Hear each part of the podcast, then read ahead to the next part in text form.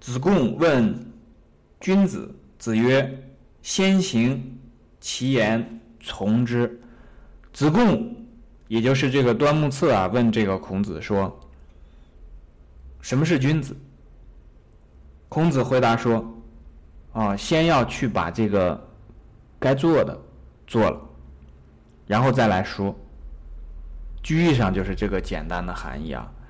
我们在现实生活当中见到很多的呢，就是说夸夸其谈，讲非常多。那么在后代的这个儒家当中呢，也有很多这样的这个情况。那说的时候呢，是比较这个有一套的。”但到真正的这个去做事的时候是不行的，这个是我们所不宣扬的。那比方说在儒家当中，我们见到的这个先行其言而后从之呢？比方说我们刚才所讲过的曾国藩做事，那就是拿得起放得下。该需要一个儒生啊，这个虽然没有去这个。从小习武，他是个文人，那需要他去平定这个太平天国的时候呢，他也可以这个去担当这样的大任。那比方说和他在一起的李鸿章、张之洞啊，这个呃，还有这个呃，去讨伐这个新疆的，也是和他一起的这个。这几样这样的这几位这个晚清的儒儒生，那还有之前的对左宗棠，然后还有谢谢这个呃不合提醒，然后还有就是像这个宋朝的这个文天祥，那其实他们这样的人呢，都属于是这个文天祥呢和这个比方说辛弃疾呢，都是什么样的人呢？年轻的时候呢，都是吃喝玩乐。那也看不出来他们这些人有什么样这个远大的抱负。那到了这个国家需要的时候呢，那所有的这些恶习，看起来当然这恶习是加引号的，就是这些吃喝玩乐的东西就全部抛下，然后就去奔赴沙场。也就是说，在需要他的地方，他就可以去把自己的能力展现出来，可以能够采取行动。那我们在学习这个。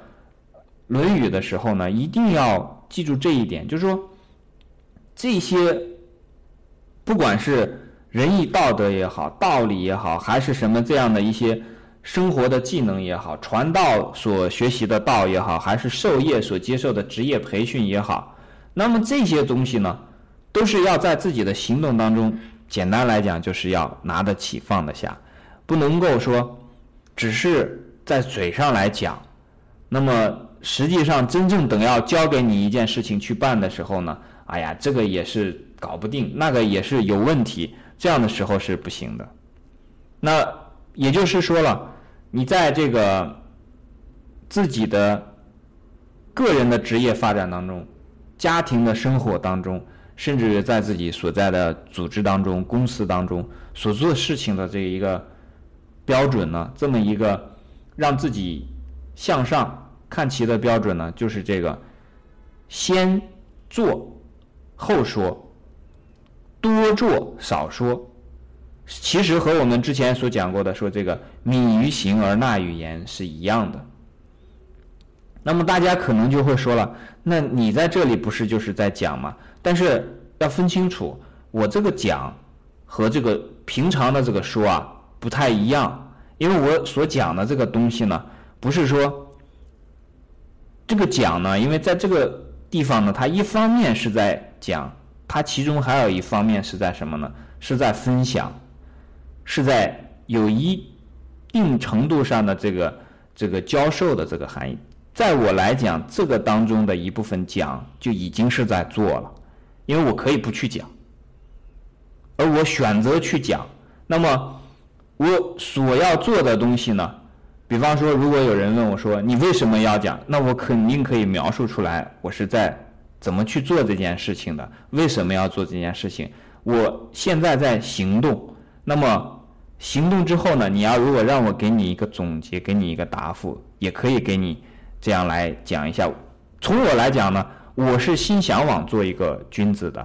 我希望我们每一个人啊，也不要就说是，特别的希望自己就已经成为君子，或者是啊怎怎样的去用一个结果来评判，而是说自己心里啊有一个希望变成君子这样的愿望就好，这就很不错了。不一定说是哎呀，事事我都要用这个是君子还是是小人这样来判断，因为这样判断的结果没有意义，是不是？任何一个人他在做一件事情的时候，只要他朝的方向是积极的、上进的，那我们就应该去鼓励，是不是？而不应该用他现在的现有的这个状态来看。而我们看自己的时候呢，也不要用状态来衡量，你可以用状态来激励自己，但是呢，你要看到的始终是你要。走向的那个方向，这是我们最需要去这个明白了一点。好。